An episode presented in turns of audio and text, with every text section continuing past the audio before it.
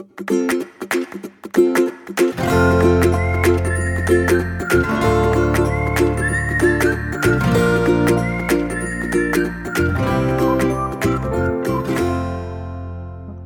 迎收听留学大小事，今天是 Shirley 的会客室。我们这集的来宾邀请到的是学二零二二年出发的学生 Jenny，她入读的学校是在纽约的 Fordham University。最近刚毕业的他，刚好有时间可以跟大家来分享一下他这一路上从申请到现在已经毕业了的心得跟历程。Hello Jenny，可以请你先跟大家自我介绍一下吗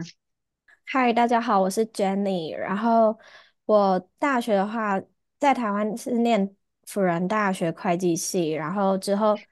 硕士到美国的纽约念 Fordham，然后念的是 MSN Professional Accounting。然后我会知道学人，是因为我大学的学姐也当时也是在申请美国的学校，然后她就介绍我来，就是请学人帮忙我申请。那我申请的时间点大概是从。七月中开始准备，然后正式丢申请是十二月开始，一直到一月。嗯，呃，刚刚 Jenny 也提到她大学学姐，其实就是我们之前有一集来分享她关于 ASU 在那边读书的心得，所以大家有兴趣的话也可以回去听。他也跟我们介绍了非常多的学生，然后大家也都去到非常好的学校。那我记得你当初丢申请的结果，最后拿到好几个学校的 offer 嘛？那有一些学校也提供了很多的奖学金，我记得最高应该是有到一万两千美金。那你最后是怎么决定要入学 Fordham 的？因为嗯，我当时录取的学校其实都分布在美国各个地方，然后当时就只有 Fordham 这个学校是在纽约，然后我就想说我。就是我既然是念商的话，那纽约的环境感觉是很适合念商，因为大家都知道纽约有华尔街，然后许多的新创啊，然后还有大企业的总部都在这边，然后就觉得如果有机会可以在这里生活念书的话，我觉得这些都会是以后非常棒的经验。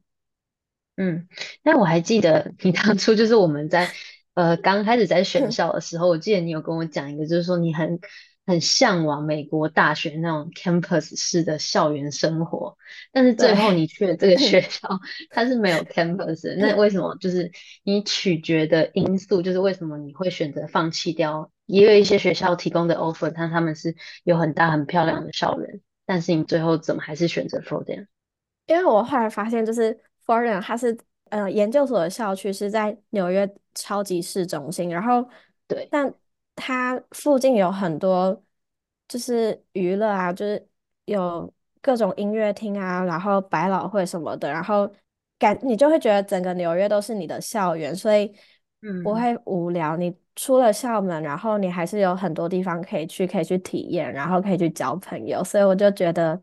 或许会喜欢这样的生活，然后就试试看。然后去了之后，在那边念书也觉得。还好我来纽约念书，因为比起在其他州念书的同学，就是我能分享更多好玩有趣的生活。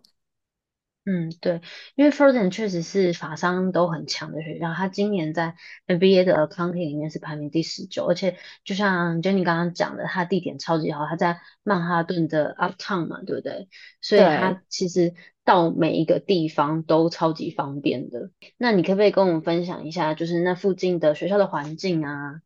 哦，我们学校主要有三个校区，然后，嗯、呃，我。上课的校区主要是在 Lincoln Center 这边，然后它就在中央公园公园的左下角。然后学校旁边其实就是茱莉亚音乐学院跟 Lincoln Center 嘛。那 Lincoln Center 它常常就是每一个 season 都它都会有音乐会啊、芭蕾舞剧或是歌剧的演出。然后我就觉得，如果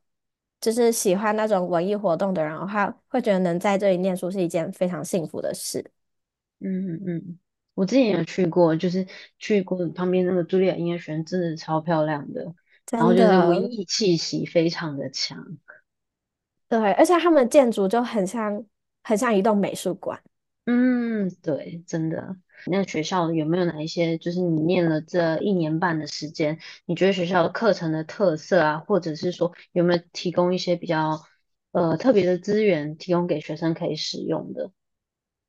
我觉得像我们的 program 的话，它就是比较偏向 case study 的形式，然后就是让大家有很多机会跟教授还有其他外国同学的互动的机会。然后，但考试的内容它主要像我们有一科 audit，它主要还是以 CPA 考试相关内容为主。然后就是在上那一门课的一开始，就是教授就会跟大家说，你选修这一堂课，你现在就可以考开始报名 CPA 的。这一个科目的考试，然后我们这一学期上的课都会跟考试相关，然后当时也是很多同学一边上课一边考试，然后也都顺利通过了。嗯嗯，那那你自己有考了吗？我自己还没，因为我当时还没有把握，就是因为我觉得我还没有熟悉在那边念书的感觉，还有那边考试的方向，所以我就想说先上完课，我再决定要什么时候开始准备。嗯嗯，所以接下来有预计要开始考？有，我已经就是我最近刚通过成绩认证的那些申请跟证明，所以接下来下个月就可以开始报名考试了。嗯嗯，OK，所以其实学校的课程对于呃未来要考 CPA 的学生是很有帮助的嘛？对，他就完全就是、嗯、感觉是为了 CPA 而设计这些课程，然后可是他又不会让你觉得说都是在很像补习班那样一直念一直念，就其实课程都蛮有趣的。嗯嗯嗯，而且因为你这个科系又是 STEM 的项目嘛，所以其实对于说呃考完 CPA 之后，接下来留在美国就业，我觉得这个都是呃顺水推舟的一个。对，因为这我觉得有没有 STEM 真的差很多，而且我们 STEM。加 OPT 总共三年，那其实只要你很努力在这边找到工作的话，你其实不管有没有抽到工作签，你都可以好好在这边学习那些工作经验。嗯嗯，那你可以分享一下，就是在你们学校或者说你们系上，大家同学的国籍比例吗？还是说亚洲学生的比例大概是多少？我觉得我们科系比较不一样，就是会计系的话，它我们班上美国人偏多，然后中国同学的话就六位，然后只有我一个台湾人，然后印度同学大概只有两位而已。但我知道，就是我有朋友念 finance，他们科系就是几乎都是印度人。哦，所以反而 accounting 的话是美国人比较多。对，然后我也蛮意外的。我跟很多人讲，后很多人都觉得很不可思议。那你们班这样总共是有几个人？我们班大概有。三十个，那它是小班制的那种，对，所以一个年级就这一班这样子。对，再来就是学校提供的，像是未来你们就业的资源，像是说 career center 啊这种的，可能有些学校他会帮学生改履历啊，嗯、或者说协助他们进行辅导面试啊。那你们学校有提供什么样子的资源吗？哦，就是学校它其实，在一开始新生训练训练的第一天，他就会给各个科系指派一位专门就是 career center 的辅导员，然后他就会根据每个人的状况，他就需要你去跟他预约时间，然后一对一的咨询。所以其实你一开始你一入学的时候，你就可以开始规划你自己以后的职业发展想要什么样子，然后学校的这些辅导员就会下来帮你，就帮你改简历啊，然后。帮你练习面试之类的，嗯，所以就是只要有约时间去他们的 office 就可以进行。对，然后甚至你可以就是根本不用到 office，你只要线上跟他预约，就是他就会用这种，就是每个礼拜跟你 follow up 你的进度啊之类的。嗯、就是我觉得学校有一个蛮酷的角色，它、嗯、是用的像很像那种股票交易市场那种 trading room，然后嗯。然后每个座位都 都会有三个大荧幕，然后就是它都有每天的美股资讯，然后环绕在上面。然后如果你有选修一些就是跟 data 有关的课程，它就会在这个教室上课。哇，听起来蛮酷的。那你有去上过吗？有哎、欸，然后真的，可是这很容易分心，因为你就是 上课是一回事，然后可是荧幕上都有今天美股资讯，然后跟新闻什么，然后大家就一直看电视。就是真的要很有兴趣，然后想要研究这个领域的去上。对但我觉得这还蛮接轨的，就是对于说在纽约啊，或者说在接近华尔华尔街的这个地方，对啊，真的就会觉得，就是会嗯，觉得那些那些事情其实是跟你的人生有关系的，对，就好就像不会觉得很遥远。身身边而已。对对对对，好，那接下来啊，就是之前有听你说你在，其实你在就学的时候，你找实习并没有很顺利，就是最后是没有找到嘛。但是说嗯，你现在已经有拿到 full time 的 offer 了，你可不可以跟我们分对。享一下，就是这个历程，就是从你找实习啊，遇到什么样子困难跟状况，跟为什么你到现在可以拿到一个 full time 的 offer？就是我自己觉得，在美国找工作，你是要就是要很会去，很会 social，然后很会跟人家 networking，就是建立关系。因为感觉好像如果你直接就是一直广投履历的话，其实你的报酬率是低的。那如果你一直很广泛的去认识，然后有机会得到别人的内推啊，或是教授推荐的话，那其实相对来讲会比较容易。感觉跟在台湾的找工作的嗯方式不太一样，因为因为在美国，大家会为了找工作，然后一直出去认识，然后参嗯加各种 coffee chat 啊，然后或是一直跟教授聊天之类，就是希望自己有被看见的机会。然后我当初是原本实习的时候，是教授推荐我到一间 Jeffries 做 tax 相关的工作，然后可是我那时候面试的时候就很，因为我那时候很不会聊天，我觉得他们很喜欢那种面试的时候很会聊天的人，他们会喜欢有趣的人，因为像他们面试的方向很喜欢问说，呃，你平常喜欢做什么？然后你跟你朋友假日都去做什么？你有没有兴趣？嗯嗯就是你有没有什么 hobby 什么之类的？之后才会慢慢的跟你聊到说什么，呃，一些工作相关的问题，就问一些 technical，就说呃，你 Excel 会什么方面的？所以我觉得他们好像比较注重你个人的特质会多一点。嗯嗯，对，所以其对实第一个就是人脉很重要嘛。所以其实你出国读书不是只有单只有念书而已，就，像 Jenny 刚刚讲，你要去多参加一些活动，结交来自不同领域的朋友，因为这些人就是可以对你的未来起到什么样子的帮助，都很难讲嘛。对，然后再就是对说，亚洲人都普遍比较内向，然后比较谦虚一点。对，所以对。这个在就是真的你们出去之后会相对比较吃亏，所以就是要比较 open mind 一点的心态。对所以。我觉得这个都是需要时间跟过程去慢慢调整的。那你现在你自己调整的状况怎么样？我觉得比我那时候面试实习的时候好很多，因为我那时候完全就是，就是也不是英文烂，但就是很不会用英文跟别别人聊天，然后我就完嗯全就很尴尬，然后不知道说什么，然后后来就会变成说，就是我只要面试一打开镜头，我会变得很主动去关心别人，说，哎，你就是这个周末过过得好不好，什嗯么之类，然后嗯会变得更。更勇敢去分享，说自己平常喜欢做什么事情啊之类的。然后我觉得，就是我觉得在整个找工作的过程中，就是也成长蛮多的。嗯，就是你要对知道怎么去行销你自己嘛，对不对？然后要有自信。对，然后以就是更轻松的方式去面对每一件事情。嗯嗯嗯。啊，好，那所以你最后找 full time 的工作的时候，你是从什么时间点开始投？然后你最后投了多少啊？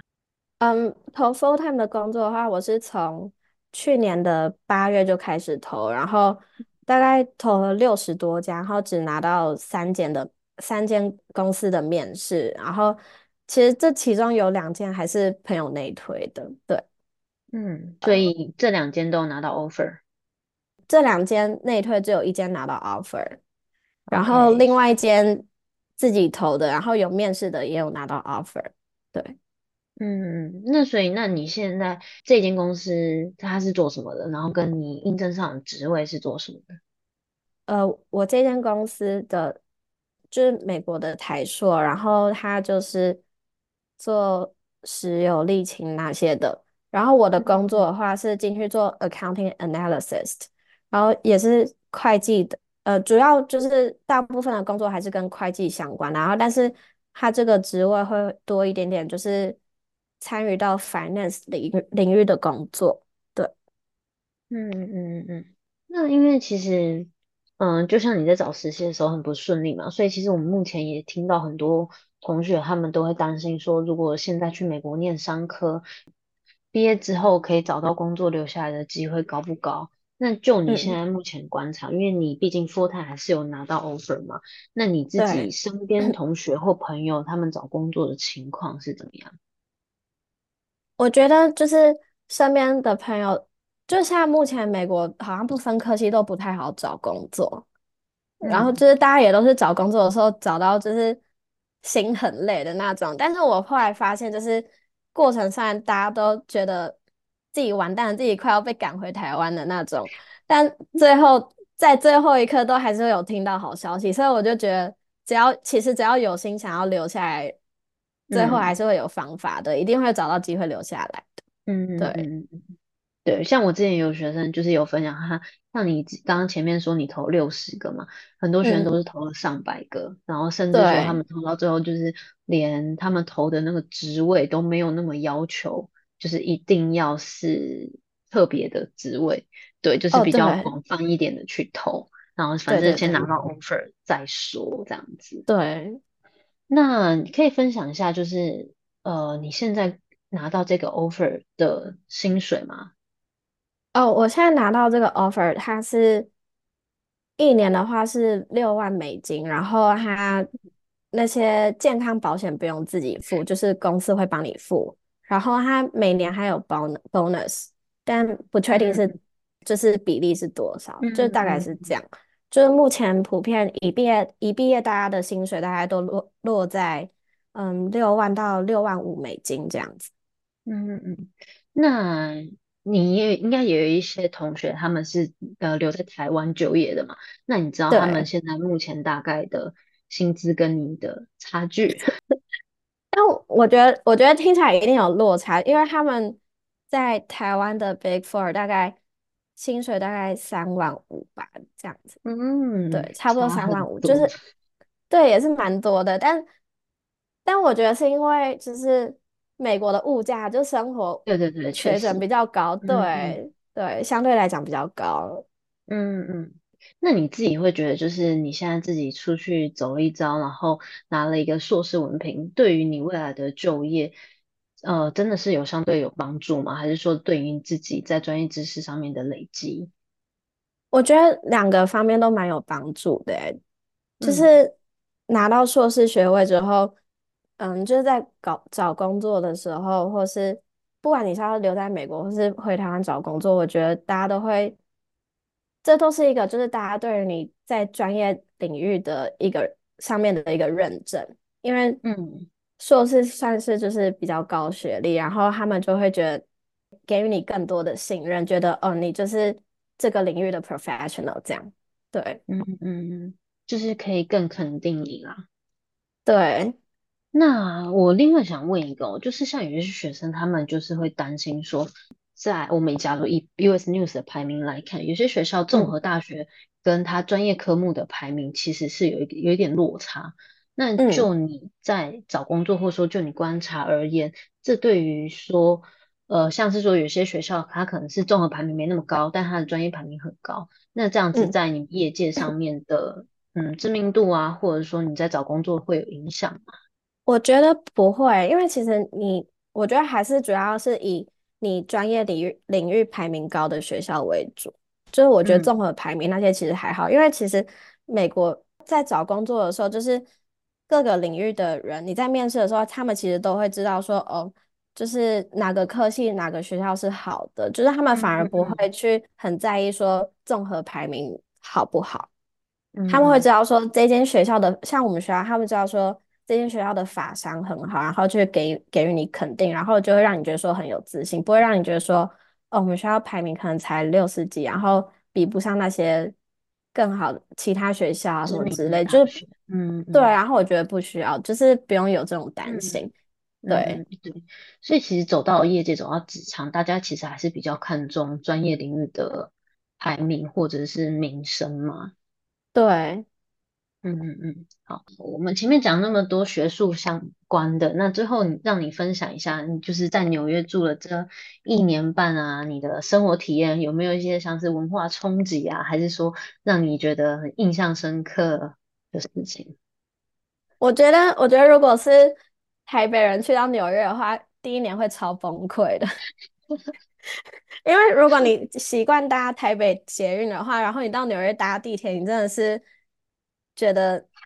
就是你的精神要崩溃，因为纽约地铁是一个超级超级诡异的地方，它超脏，然后上面什么人都有。可是你又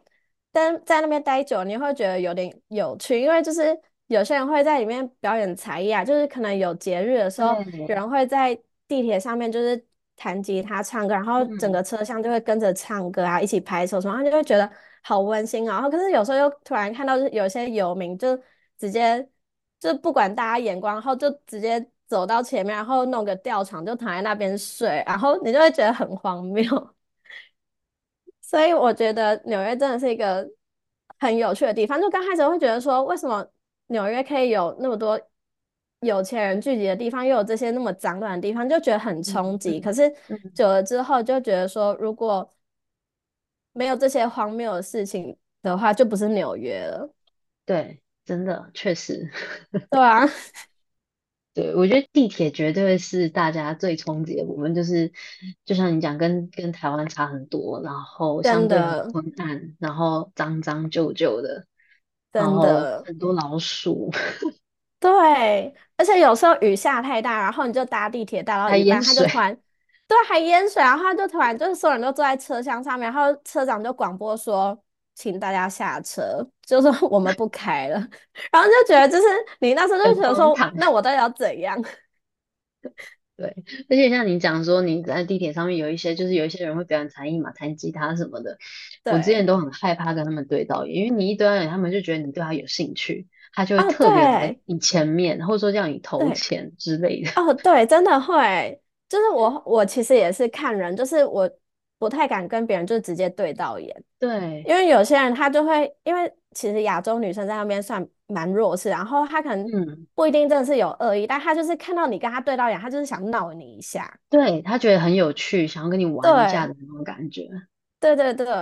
像我之前就是去那个 Disney Store，然后就买了一个。东西，然后就背了一个大袋子，然后我那时候就不小心跟人家对到眼，然后那个人就觉得说，哦，这个人可以闹一下，他就一直过来说什么啊，是你买什么玩具，什么你现在还会买玩具哦，然后我那时候吓烂，然后我完全不敢回答，好烦哦。对啊，